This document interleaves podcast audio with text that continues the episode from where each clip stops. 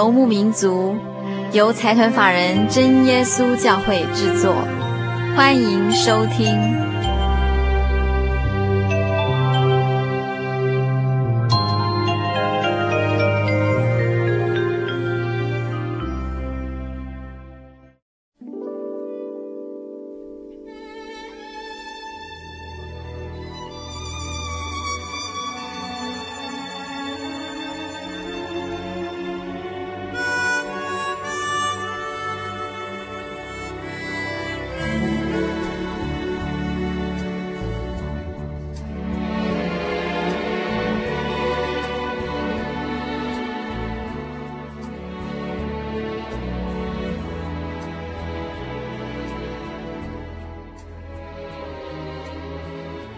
心灵的游牧民族，在空中的朋友，大家好，我是佩芝，很高兴一个星期的时间又到了。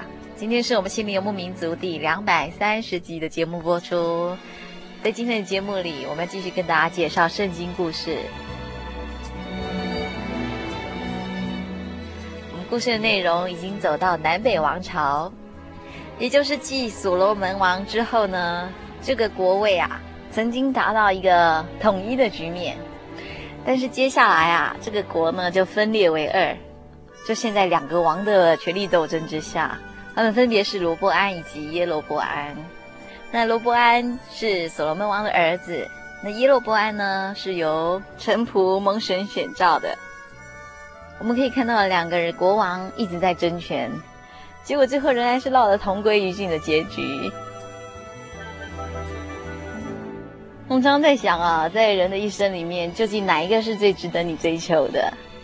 我最近听到一个故事哦，他是这样说的：有一个年轻人呐，他从二十七岁的时候就很想申请到国外去念博士。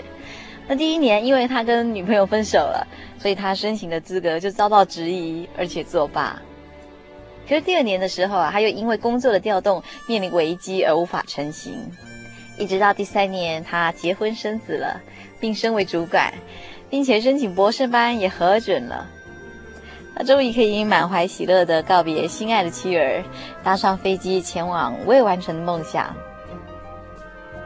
可是结果没想到，飞机才飞上天没多久就爆炸了，所有的一切在一瞬间归于零。我们真希望这个故事只是杜撰，只是大家在网络上流传的一个故事，不要是真的。因为这个人世间实在是造化弄人，在人生中充满了太多不确定，太多没有办法掌握的部分。很显然的，从这个故事里我们知道，啊、这位朋友在他的人生里面，他最大的宝贝是自我实现，也就是实现他的梦想。那我们今天的故事，耶罗波安与罗波安的故事呢？这两个人他们一生里面一直在争的一个东西就是权力，对他们来说，权力就是他们的宝贝。听众朋友有没有联想到，呃，我们心灵游牧民族特别为听众朋友创造的一些歌曲？其中有一首歌是描写在生命里面哪样东西是我们的宝贝？我想应该有人答出来了，那就是耶稣是我宝。在我们许多基督徒的眼中，其实的确是如此，因为他是创造天地的主，而且他也掌管我们生命。当我们依靠主耶稣的时候，我们真的可以获得心灵上的力量以及生活上的平安。在我们进行今天精彩的圣经故事之前，我们一起来重温《耶稣是我宝》这首歌。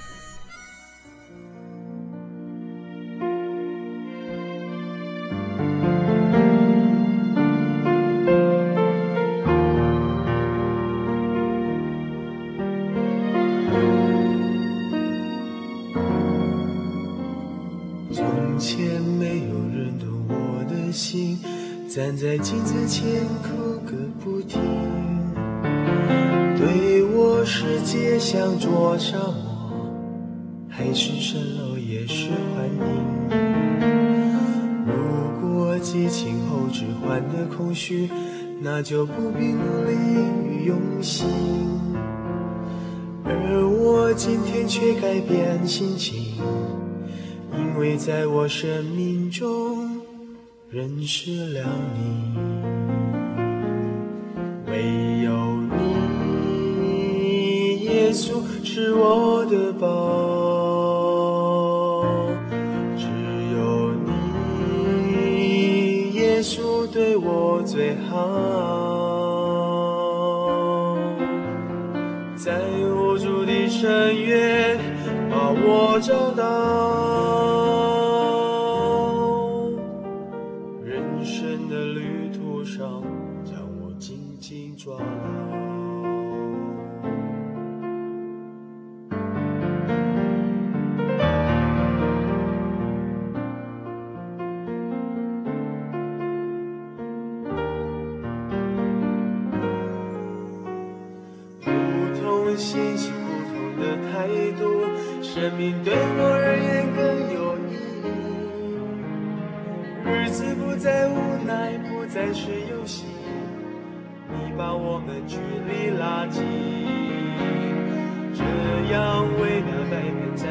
生命，对你我真无法感激，只能将这美好福音传到每个人的心里。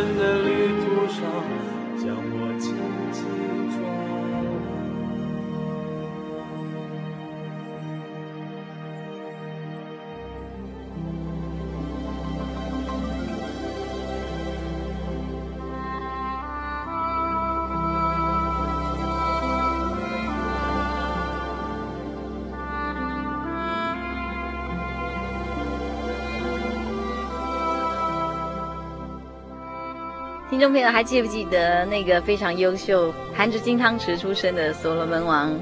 他在位期间曾经兴建耶和华真神的圣殿，并且啊，他应用神赐给他的智慧治理国家。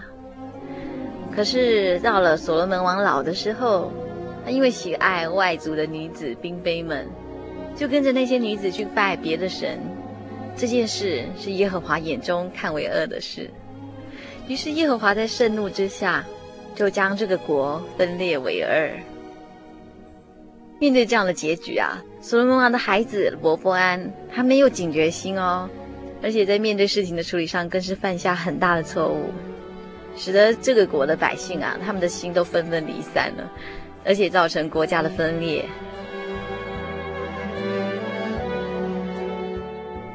我们在听完《耶稣是我宝》这首歌之后呢，我们就一起进入南北王朝。也就是罗伯安与耶罗伯安的故事，它是记载在《列王记上》十二章到十四章。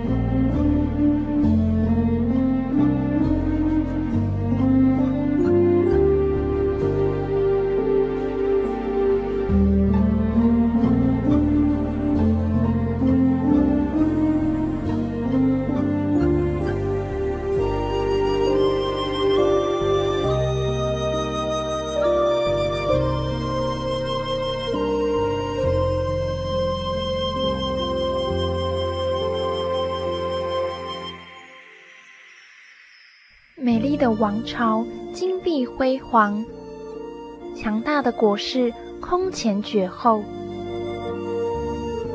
智慧之王所罗门来指挥，人民协力建造宫殿。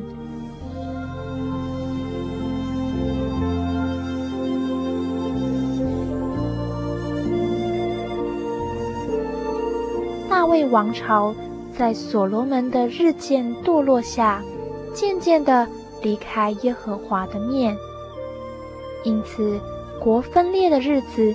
也将临近了。所罗门王有一位臣仆，名叫耶罗波安，他是以法莲支派的喜利达人。他母亲是寡妇，名叫洗鲁阿。耶鲁坡安是位大有才能的人，所罗门王。见这少年殷勤，就派他监管约瑟家的一切工程。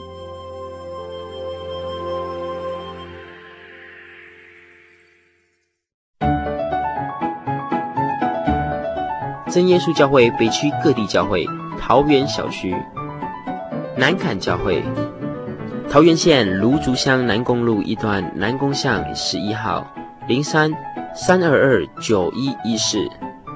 桃园教会，桃园市仁爱路二十一号，零三三六零一七三九。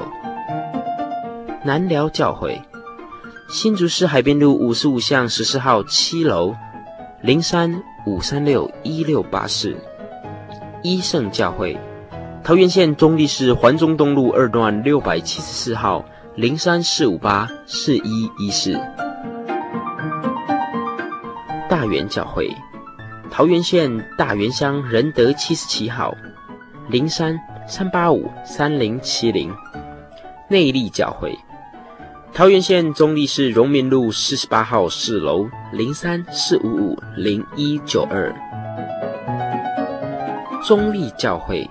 桃园县中坜市爱国路四十二号，零三四二二七二六六。龙潭教会。桃园县龙潭乡中心路二百一十一巷七十三号，零三四九九二九八七。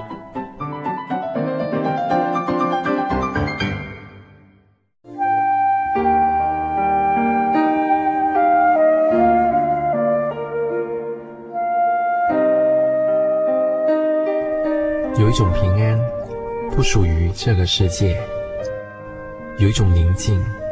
比睡眠更甜美。有一种声音，要安慰您的心灵。如果你真的想探索、追寻一个不会改变的坐标，一种值得用生命去坚持的信仰，请与我们联络。真耶稣教会，台中邮政。六十六支二十一号信箱，传真号码零四二四三六九六八。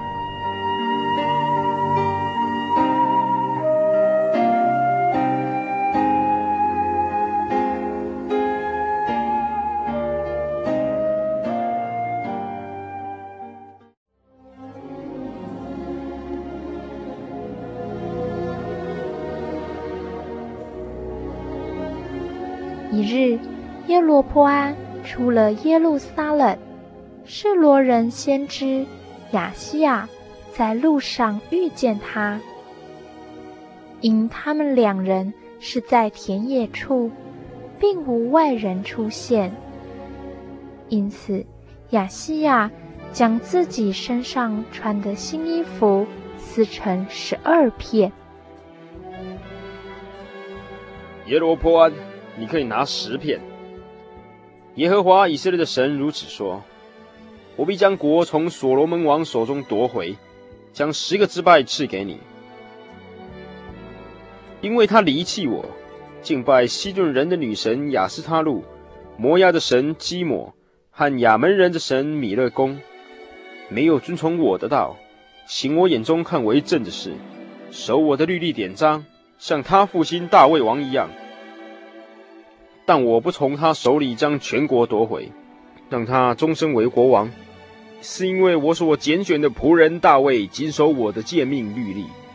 我必从他儿子手里将国夺回，以十个支派赐给你，还留一个支派给他儿子，使我仆人大卫在我所拣选立我名的耶路撒冷城里，在我面前常有灯光。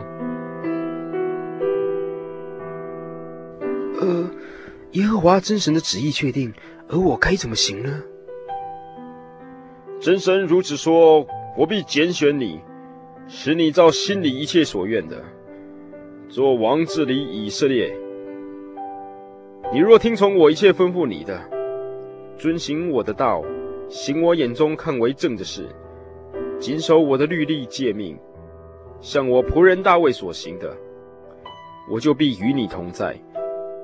为你立坚固的家，像我为大卫所立的一样，将以色列赐给你。我必因所罗门王所行的，使大卫后裔受患难。耶和华的话临到仆人，我愿顺服而行。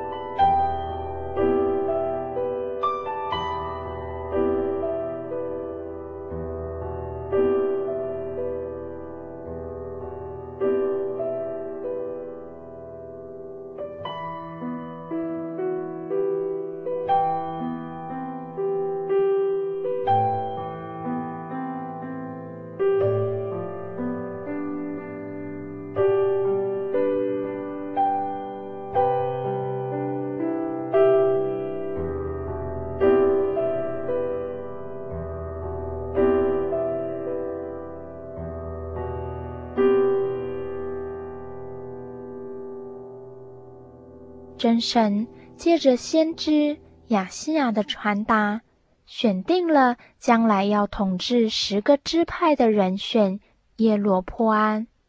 圣经上说到，他是一个大有才能的青年，并且也深受所罗门的重用。只是当事情引发时，所罗门王竟然要杀耶罗波安，导致。他必须起身逃往埃及王示撒那里，直到所罗门死了，他的儿子罗破安登基为王。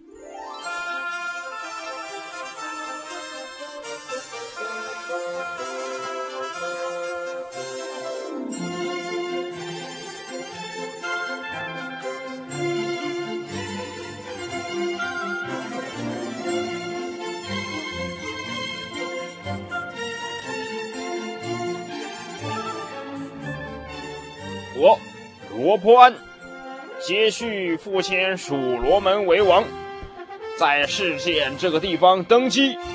余下有什么事情要禀告的？王，我是耶罗波安，是以色列众人推举出来请求王的人。哎，百姓叫你出来说明什么事情啊？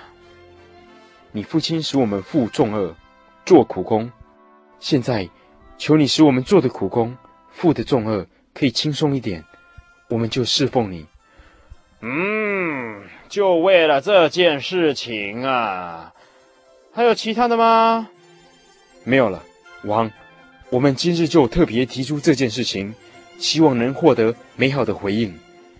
你们暂时回去吧，回去，回去，第三天再来见我。是的，王，我们会在第三天前来听取结果。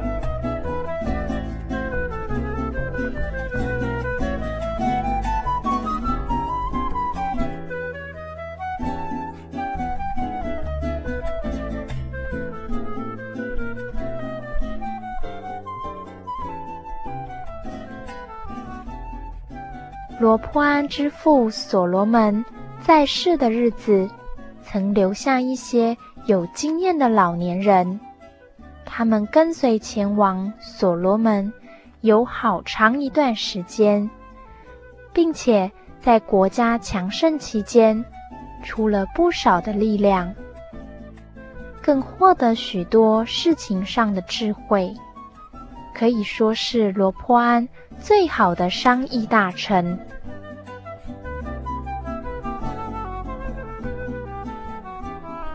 另外，罗波安还有自己的亲信，是一群跟他年龄相仿的年轻人。他们陪着新王一起长大，并且进入殿中治理朝政，是兴起的明日之星，受到新王的重用。今天。罗波安为了百姓所提及的申诉案件，特别传唤这两组人来宫殿商议对策。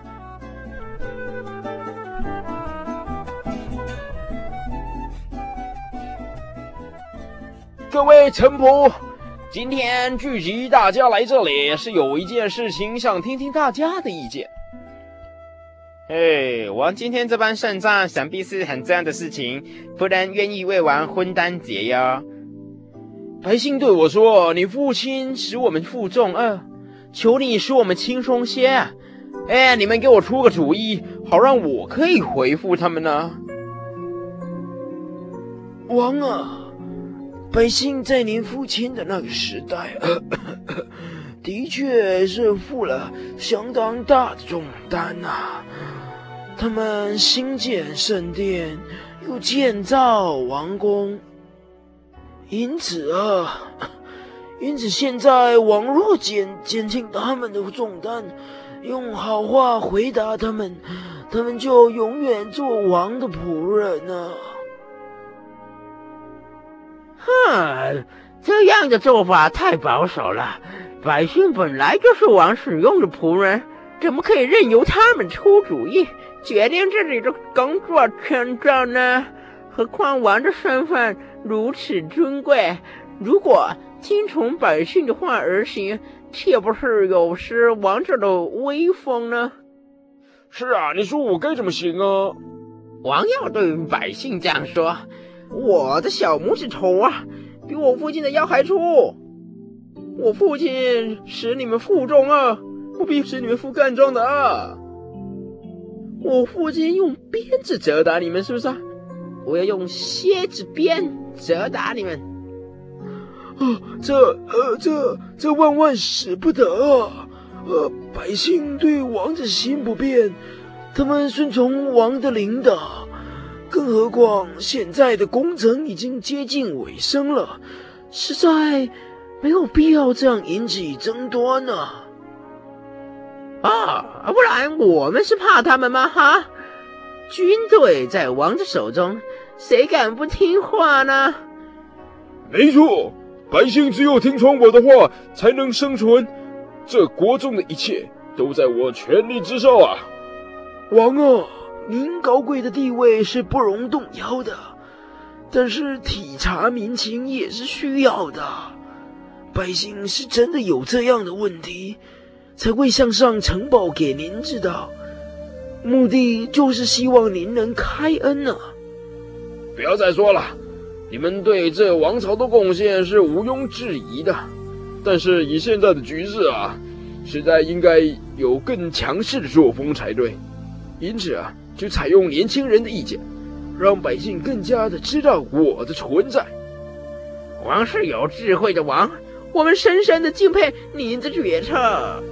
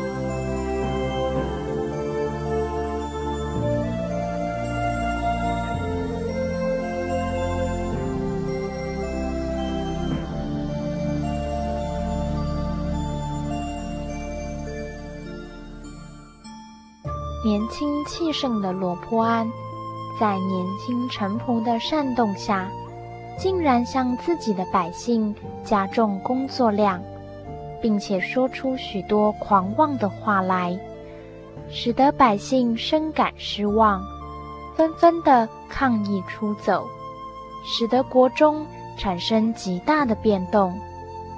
百姓见王不依从他们，就对王说：“我们与大卫有什么份儿呢？与耶西的儿子并没有干涉。以色列人呐，各回各家去吧。大卫家自己顾自己吧。”于是以色列人都回自己家里去了，唯独住犹大城邑的以色列人，罗波安仍做他们的王。另一方面，以色列人众人听见耶罗波安回来了，就打发人去请他到会众面前，立他做以色列众人的王。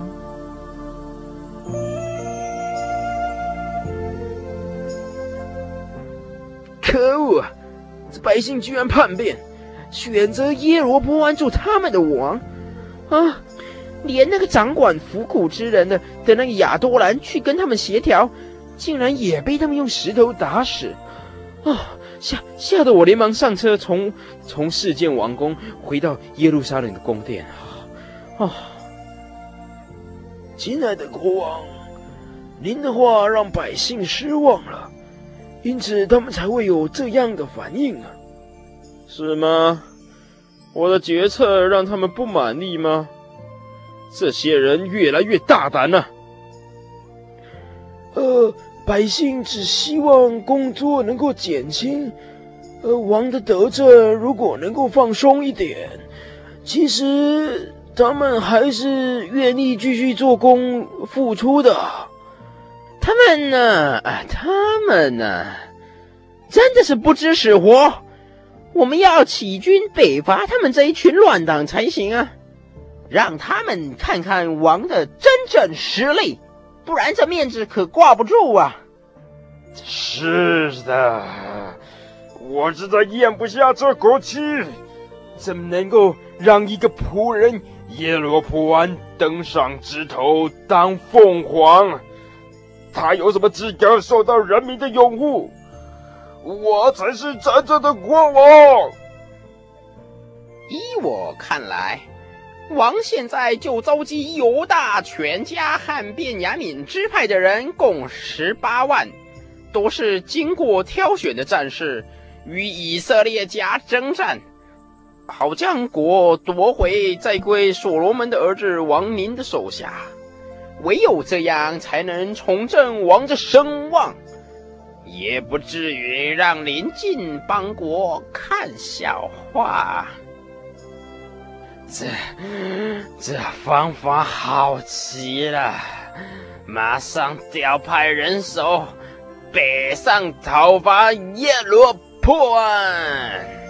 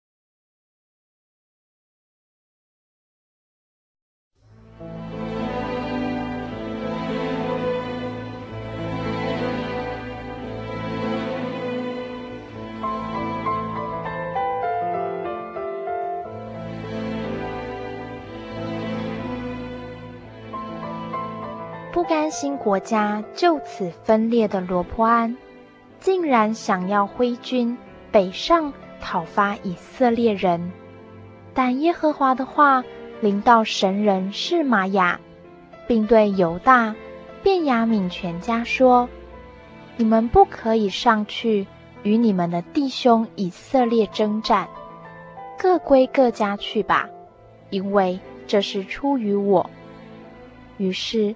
众人就都听从耶和华的话，遵着神人所说的命回去了。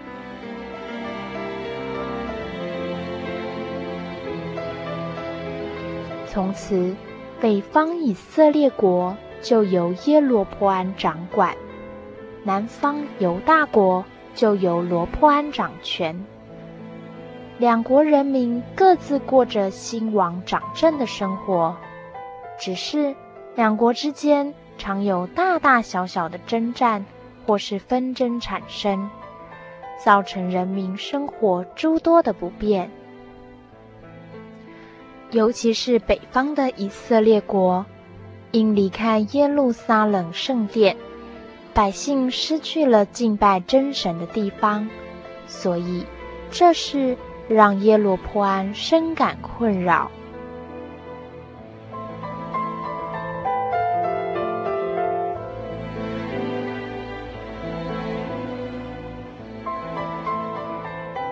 我在以法莲地建筑示剑，就住在其中；从示剑出去建筑必努伊勒。恐怕这国人归大卫家。这民若上耶路撒冷去，在耶和华的殿里献祭，嗯，他们的心必归向他们的主犹大王罗波安。哎，这样到头来就会把我给杀了，人归回犹大王罗波安呐、啊。我的丈夫耶罗波安怎么还在想事情呢？现在国中一半以上不都是属于你的吗？还有什么好自我烦恼的？嗯，我想铸造两个金牛犊，一只呢放在伯特利，另外一只放在但。然后我再对百姓这样说：以色列人呐、你们上耶路撒冷去实在是难呐、呃，这就是领你们出埃及地的神。另外，嘿，我要在丘坛那里建殿，将那不属利未人的凡民立为祭司。这样一来，百姓的心不就完全归向我了吗？这件事情好吗？耶和华不是都将这国赐给你了？如果我们遵循他的律例典章，还怕百姓的心不归你吗？哎呀，你不知道事情的严重性啊！我和那个罗波安呐、啊，自从国土分裂至今啊，时常啊引发这个纷争的事情，动不动就刀剑起舞，情势可说是相当的紧张啊。如果如果这个时候我还让那百姓回到南国犹大献祭敬拜神，岂不是更助长对方的情势？所以，为了留住百姓的心，只好以宗教来约束他们的行踪。唉，这是一种政策，你富人家是不会懂的。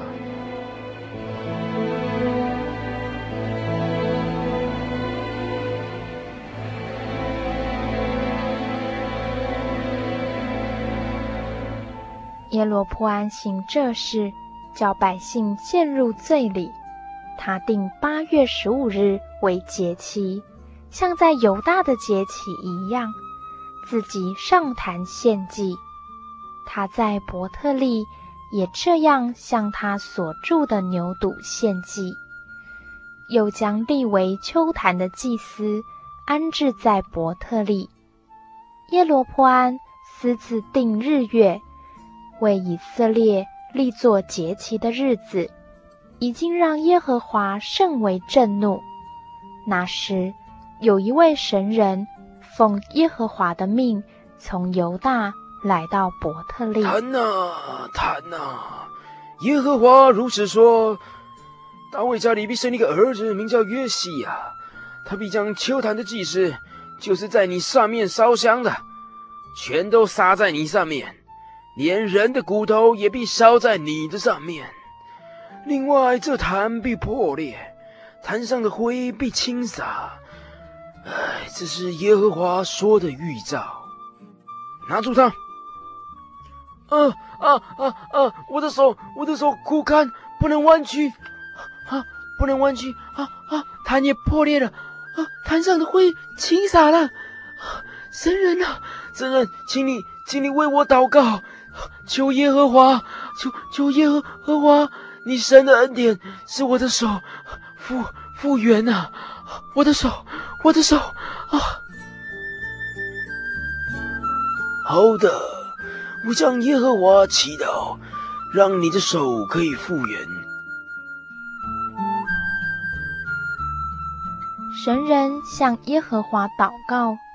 过没多久，耶罗波安原本枯干的手就好了，恢复跟原本的一样。面对这样的神迹，耶罗坡安自然是又惧怕又惊喜，马上要好好的款待神人一番。啊，我的手真的好了，请你同我回去吃饭。加添心力，我也必给你赏识。你就是把你宫殿的一半给我，我也不能同你进去啊，也不在这地方吃饭喝水，因为有耶和华的话嘱咐我说，不可在伯特里吃饭喝水，也不可从你去的原路回来。既然是耶和华的旨意。我就不勉强神人在这里用餐了。那我就从别的路回去了，不从伯特利的原路回去。神人遵行耶和华的指示，将事情交代完毕。这件事情让住在伯特利老先知的儿子遇见，他们便将这事告诉老先知。于是。老先知就前往追赶神人，并以谎言称说天使奉耶和华的命令，要神人到他家去受接待。结果神人不疑有他，就跟着老先知回到家中用餐。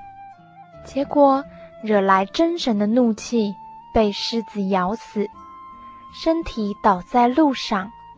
经过的人都知道，神人是因为违反真神的话，才会遭受这样的处罚。当然，老先知得知实情之后，相当的后悔自己所说出的谎言，并且为神人哀哭埋葬，并吩咐儿子说他死后要和神人葬在一起。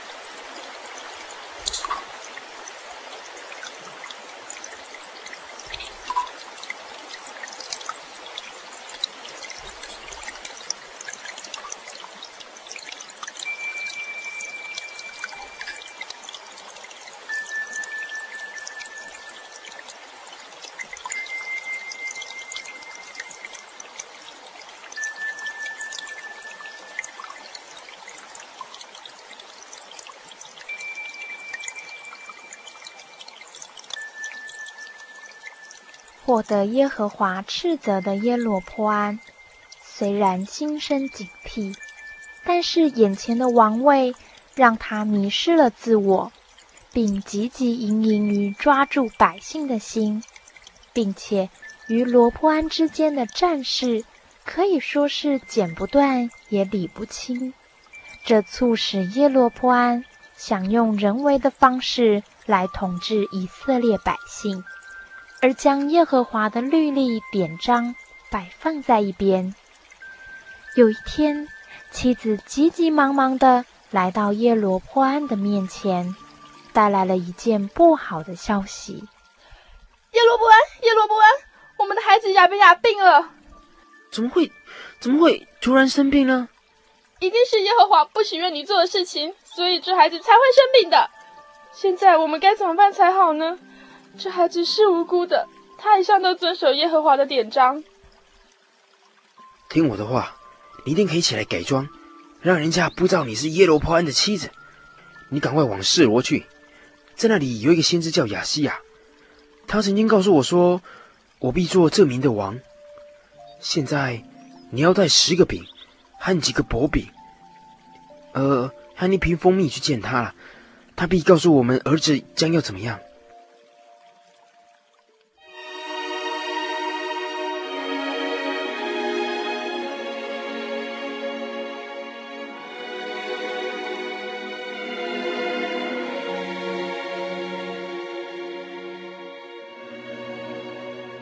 耶罗波安的妻就这样行，起身往示罗去，到了亚西亚的家。亚西亚因年纪老迈，眼目发直，不能看见。耶和华先晓諭亚西亚说：“耶罗波安的妻要来问你，因他儿子病了。你当如此如此告诉他。”他进来的时候，必装作别的妇人。于是雅西亚获得真神的预先告知，就安静的等待耶罗破案的妻子来到。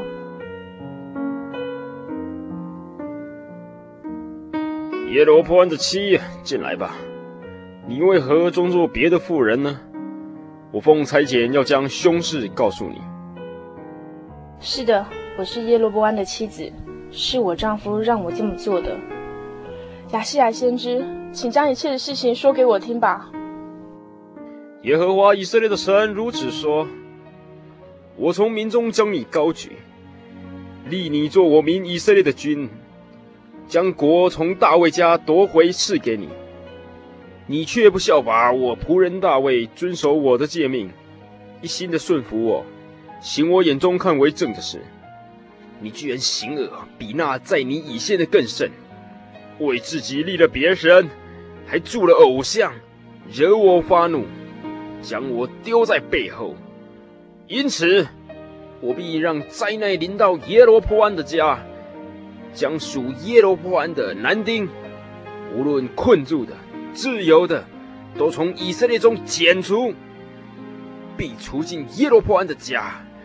如同人除尽粪土一般，凡属耶罗波安的人，死在城中的，必被狗吃；死在田野的，必被空中的鸟吃。这是耶和华说的。这，这是耶和华说的。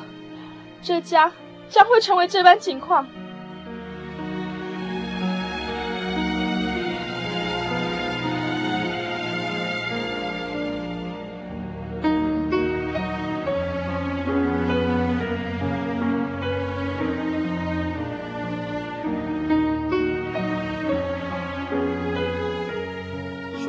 起身回家去吧。你的脚一进城，你的儿子就必死了。以色列人必为他哀哭，将他埋葬。凡属耶罗波安的人，唯有他得入坟墓，因为耶罗波安的家中，只有他向耶和华以色列的神显出善行。耶和华必另外立一个王治理以色列。到了日期，他必剪除耶罗波安的家。而那日期已经到了。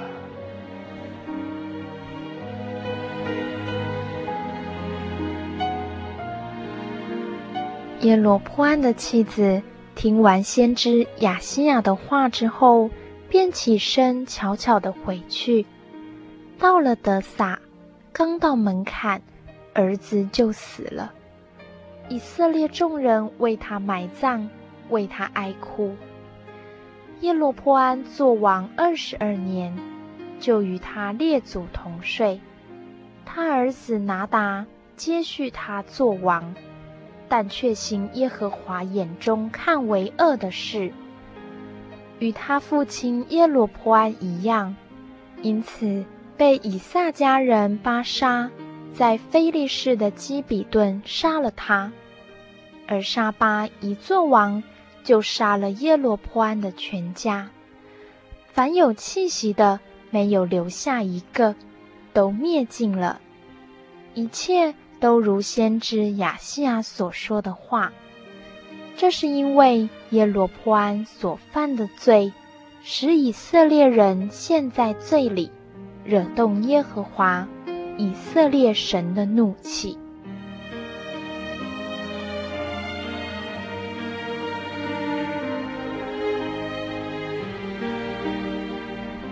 另外，所罗门王的儿子罗波安做犹大王，他登基的时候四十一岁。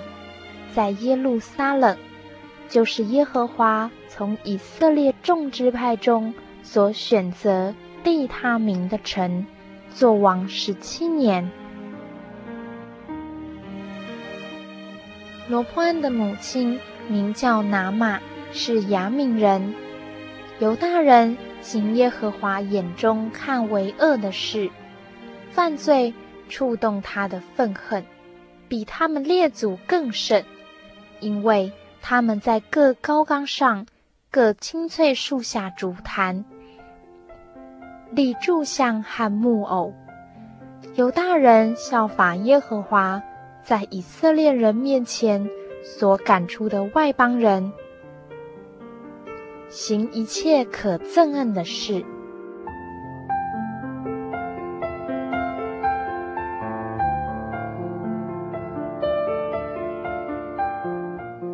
罗波安王第五年，埃及王示撒上来攻取耶路撒冷，夺了耶和华殿和王宫里的宝物，尽都带走，又夺去所罗门制造的金盾牌。埃及王示撒上来攻取耶路撒冷，夺了耶和华殿和王宫里的宝物，尽都带走。又夺去所罗门制造的金盾牌。罗波安王制造铜盾牌代替金盾牌，交给王宫门的护卫长看守。王每逢进耶和华的殿，护卫兵就拿着盾牌，随后仍将盾牌送回，放在护卫房。罗坡安与耶罗坡安之间时常征战，最后罗坡安葬在大卫城他列祖的坟地里。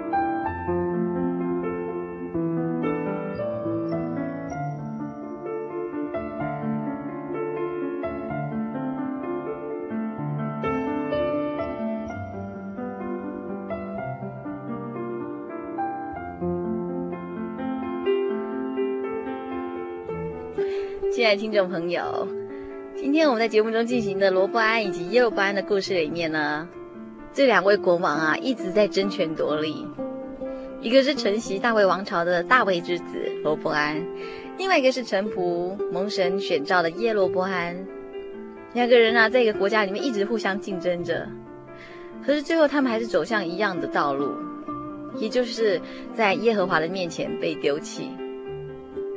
他们两个活在世上的时候，自始至终都没有征服对方，就连死去的时候也没有获得灵命的更新。我想这才是人生中最大的悲剧。那刚刚在这个广播剧中，我们还有听到一个小人物，他就是伊洛波安的孩子亚比亚，他是一个蒙神垂怜的好人，因为他平日啊都是日行一善哦，不管是真神或者是人们都非常喜欢他。因此啊，在这个耶罗波安的孩子亚比亚去世的时候呢，他就获得百姓的哀哭以及埋葬。可见啊，这个亚比亚哦，他平日啊为人处事非常合宜，而且以真神的法度为依归，他自然就在神与人之间得到恩惠。虽然这个耶罗波安他的家中有一些大灾祸，可是他却能全身而退哦，而且获得神特别的保守，这真的是神对他特别大的恩典。他没有像家里面其他的人必须曝尸遍野，而且任由野兽、飞鸟来啄食。因此，我们在这里可以看出，主耶稣不但是公义的神，他也是充满慈爱怜悯的神。他虽然对于耶罗波安铸牛犊、拜假神的事情非常愤怒，可是他也眷恋亚比亚遵行真神旨意的心，还没有让这位好人受到灾祸的牵连。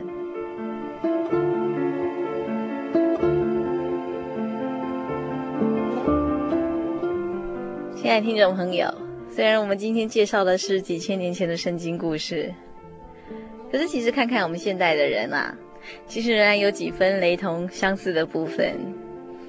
就是人类可以记忆过去的事情，可以面对现在的问题，但是却无法掌握明天。我们现在的人啊，总是很想控制别人，很想掌管全世界，很想掌握住很多其实我们根本没有办法确定的未来。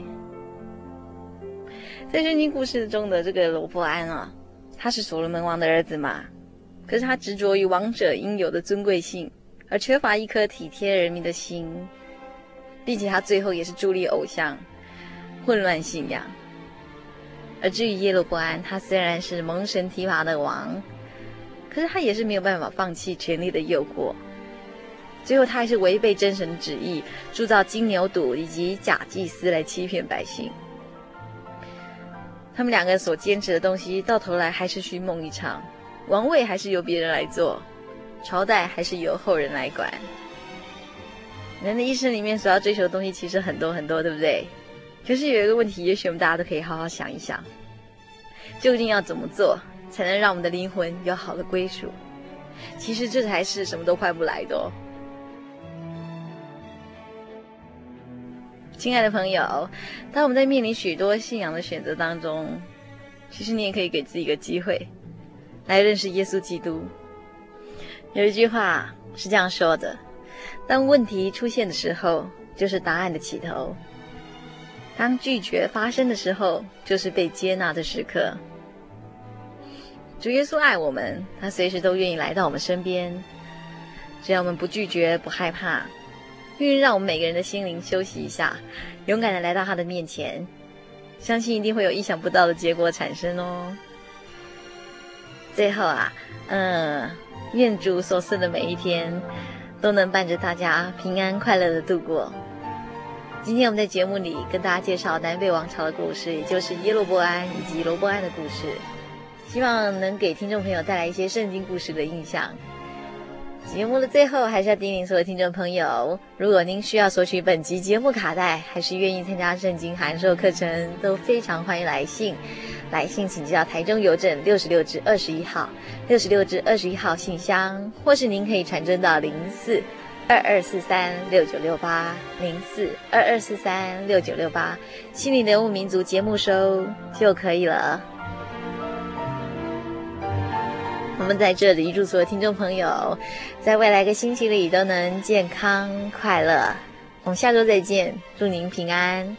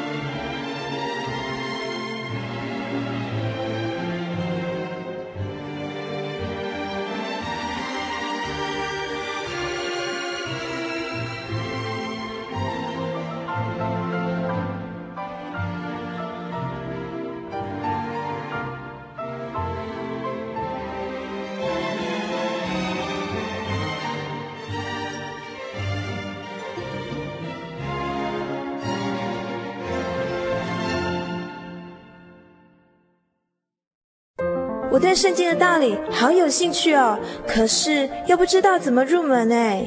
你可以参加圣经函授课程啊！真的啊？那怎么报名？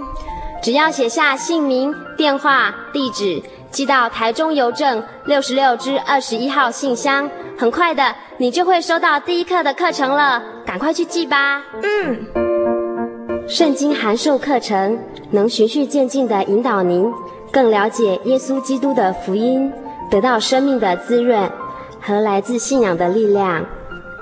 本课程完全免费，欢迎来信台中邮政六十六支二十一号信箱，请注明参加函授课程。愿神祝福您。您在街上曾经看过这样的招牌“真耶稣教会”吗？也许您很想，但是却不好意思进来看看。其实我们真的非常欢迎您。下次当您再路过真耶稣教会时，欢迎您进来与我们同享神的恩典。真耶稣教会，台中邮政六十六至二十一信箱，欢迎来信，愿您平安。